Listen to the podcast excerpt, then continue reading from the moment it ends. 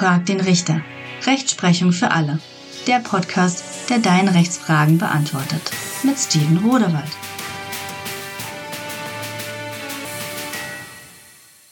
Hallo und herzlich willkommen zu meinem Podcast Frag den Richter. Heute möchte ich euch einen Fall vorstellen, den ich im April 2021 entschieden habe. Was war passiert? Am 20. Februar 2021 fuhr der Angeklagte in einem blauen Mitsubishi quer durch Berlin. Er ist tatsächlich recht entspannt. Er hatte zuvor nämlich ein Bier getrunken und am Abend zuvor bereits einen Joint geraucht. Dann jedoch wird auf einmal seine Gelassenheit getrübt. Er sieht nämlich, dass auf einmal ein Polizeibeamter auf die Straße tritt und eine Anhaltekette in seine Richtung zeigt. Panik kommt in ihn auf. Warum nämlich? Er hat keine Fahrerlaubnis, was er sehr wohl weiß. Und an dem Fahrzeug sind falsche Nummernschilder angebracht worden, was er ebenfalls weiß. Was er zu diesem Zeitpunkt noch nicht weiß, ist folgendes. Die Polizei möchte ihn herauswinken und kontrollieren, weil dort 30 km/h als Höchstgeschwindigkeit galten und der aber um 45 km/h gemessen worden ist. Er fährt nun auf dem linken Fahrstreifen. Dort steht auch der Polizist, der ihn anhalten will, mit dem Anhaltestab. Er drosselt seine Geschwindigkeit ein wenig und wechselt auf den mittleren Fahrstreifen. Im rechten Fahrstreifen ist eine Bushaltestelle, wo die Polizei tatsächlich die Fahrzeuge rauswinkt und dort kontrollieren möchte. Nachdem er auf den mittleren Fahrstreifen gewechselt ist, gibt er auf einmal Gas und wird schneller und schneller. Zwei weitere Polizeibeamte betreten die Fahrbahn und stellen sich auf die mittlere Fahrspur. Sie geben Handzeichen und brüllen, langsamer, langsamer werden, anhalten, anhalten. Der Angeklagte hält aber nicht an. Im Gegenteil, er wird schneller und fährt auf die Polizeibeamten zu. Der eine Polizeibeamte sieht dies und springt zur Seite. Der andere Kollege jedoch verfällt in eine Art Schockstarre. Er ist wie gelähmt, sagt er später in der Hauptverhandlung. Er kann sich nicht bewegen. Er sieht dieses Fahrzeug auf sich zurasen. Erst im letzten Moment gelingt es ihm, aus dieser Schockstarre sich zu lösen und mit einem Hechtsprung zur Seite zu springen. Er landet dabei auf seinem Knie und seiner Hand. Wie durch ein Wunder wird er aber nicht verletzt. Der Angeklagte fährt davon. Die Polizeibeamten rappeln sich auf, springen in ihre Dienstfahrzeuge und fahren dem Angeklagten hinterher. Der Angeklagte beschleunigt weiter. Er fährt über mehrere Kreuzungen, obwohl die Ampeln für ihn rotes Licht zeigen. Zudem gibt es eine gefährliche Baustellensituation, beschreiben uns später die Beamten in der Hauptverhandlung. Die Fahrspur ist dort verengt auf nur eine einzige Fahrspur. Dort gibt es auch eine Baustellenampel. Der Verkehr ist sehr eng. Auch dort fährt er über die rote Ampel einfach rüber und biegt dann links ab, um über eine weitere rote Ampel zu fahren. Dann kommt er verkehrsbedingt zum Stehen, springt aus dem Auto raus und rennt weg.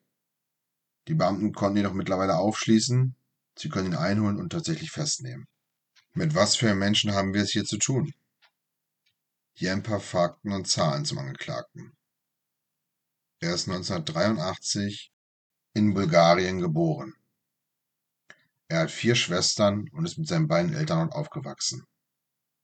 In Bulgarien hat er dann geheiratet und hat zwei Kinder bekommen. Zum Zeitpunkt der Hauptverhandlung waren sie 15 und 12 Jahre alt. Im Jahre 2007 befand er sich bereits in Bulgarien für sechs Monate lang im Gefängnis. Weswegen blieb bis zuletzt unklar. Er hat in Bulgarien überwiegend auf dem Bau gearbeitet, hat aber nur wenig Geld deswegen verdient. Deswegen ist er im Jahre 2009 nach Deutschland gekommen in der Hoffnung, hier eine Arbeit zu finden und seine Familie besser finanziell unterstützen zu können. Seine Ehe scheiterte. Zu den in Bulgarien lebenden Kindern hat er aber immer noch engen Kontakt. Im Jahre 2016 heiratete er ein weiteres Mal in Deutschland. Jedoch scheiterte auch diese Ehe. Daraufhin ging er zurück nach Bulgarien, wo seine jetzige Lebensgefährtin kennenlernte. Im November 2019 kamen die beiden gemeinsam nach Berlin, wo bereits seine Schwester lebte. Er fand einen Job im Bereich von Trockenbau, den er tatsächlich auch bis Februar 2021 innehatte. Seine Lebensgefährtin arbeitete als Kellnerin in einem Restaurant. Im August 2020 kam ein gemeinsamer Sohn zur Welt. Im Januar 21, also kurz vor der Tat, zog er in die Wohnung seiner Lebensgefährtin, in welcher beide zusammen immer noch lebten. Im September 2021 hatte er dann eine weitere gemeinsame Tochter mit seiner jetzigen Lebensgefährtin bekommen.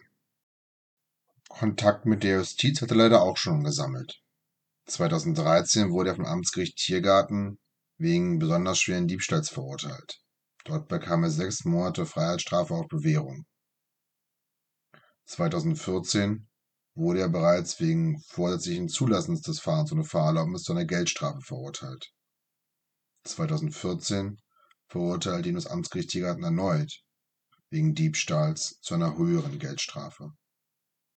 2019 wurde er schließlich vom Amtsgericht Tiergarten wegen vorsätzlichen Fahrens ohne Fahrerlaubnis in vier Fällen, davon in einem Fall in Tateinheit mit vorsätzlicher Trunkenheit im Verkehr, zu einer Freiheitsstrafe von sieben Monaten verurteilt, deren Vollstreckung jedoch zur Bewährung ausgesetzt worden ist. Im Rahmen der Hauptverhandlung gibt der Angeklagte ein Teilgeständnis ab. Er wusste, dass er nicht fahren durfte, und er wusste auch, dass sein Verhalten nicht richtig war, gibt er an. Er habe jedoch zu keinem Zeitpunkt jemanden verletzen wollen. Er habe Angst bekommen, Panik regelrecht. Immerhin befand er sich unter Bewährung. Er habe extra etwas nach links gelenkt, um die Polizeibeamten nicht treffen zu können mit dem Fahrzeug. Das Gericht vernimmt jedoch auch sämtliche Polizeibeamten vor Ort. Diese gaben übereinstimmend an, dass der Angeklagte sehr wohl auf der mittleren Fahrspur gefahren sei und weiter beschleunigt habe. Es sei fast zum Zusammenstoß gekommen. Gerade beim letzten Polizeibeamten, der wirklich im allerletzten Moment erst zur Seite springen konnte, weil er eine Schockstarre erlitten hatte, ging die Sache gerade noch einmal so gut aus. Die beiden Polizeibeamten, die in der mittleren Fahrspur sich befunden hatten, gaben an, dass sie aufgrund des Vorfalls schon sehr beeindruckt waren. Beide haben mittlerweile die, die Dienststelle gewechselt. Zum Urteil. Der Angeklagte wurde wegen gefährlichen Eingriffs in den Straßenverkehr in Tateinheit, also durch dieselbe Handlung, mit versuchter gefährlicher Körperverletzung sowie tätlichen Angriff auf Vollstreckungsbeamte und Fahren Fahrerlaubnis verurteilt. Zur Rechtslage möchte ich noch einige Ausführungen machen. Hier liegt ein sogenannter gefährlicher Eingriff in den Straßenverkehr vor, und zwar in einer besonders schweren Variante.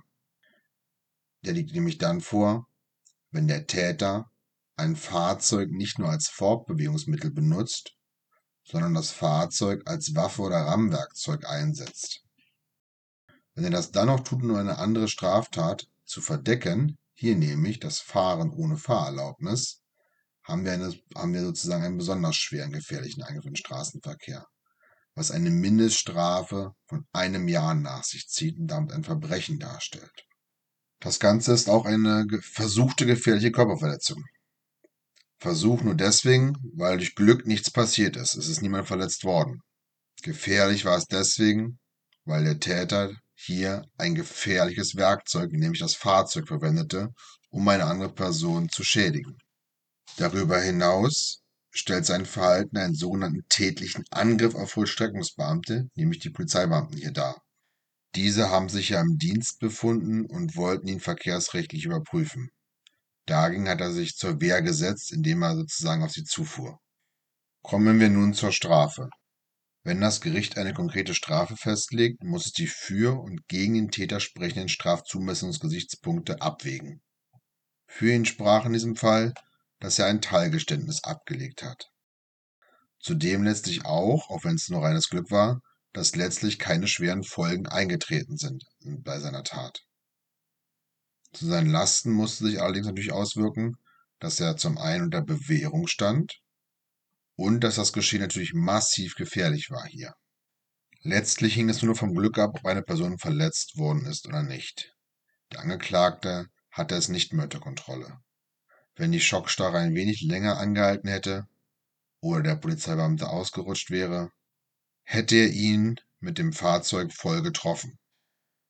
Unter Berücksichtigung dieser Aspekte habe ich ihn zu einer Freiheitsstrafe von zwei Jahren verurteilt. Eine erneute Bewährung habe ich ihm nicht gegeben. Es lagen schlichtweg keine positiven Punkte ihr vor, die eine erneute Bewährung gerechtfertigt hätten. Der Angeklagte ist dagegen in Berufung gegangen. Ende 2022 hat das Berufungsurteil das Urteil im Wesentlichen gehalten. Es hat jedoch die Strafe auf ein Jahr und elf Monate herabgesetzt. Eine Bewährung hat der Angeklagte jedoch auch nicht erhalten. Dagegen legte er zwar noch einmal Revision ein, aber das Revisionsgericht hat seine Revision im Mai 2023 dann letztlich verworfen, sodass das Urteil nunmehr rechtskräftig ist und der Angeklagte ein Jahr und elf Monate lang ins Gefängnis muss. Mein Fazit hierzu. Immer wieder kommt es vor, dass Angeklagte ohne Fahrerlaubnis durch die Gegend fahren. Wenn sie dann auch noch zu schnell fahren und angehalten werden sollen von der Polizei, geraten manche von ihnen leider in Panik und treten aufs Gaspedal. Nicht selten kommt es dann zu sehr gefährlichen, völlig unberechenbaren Szenen und Geschehnissen.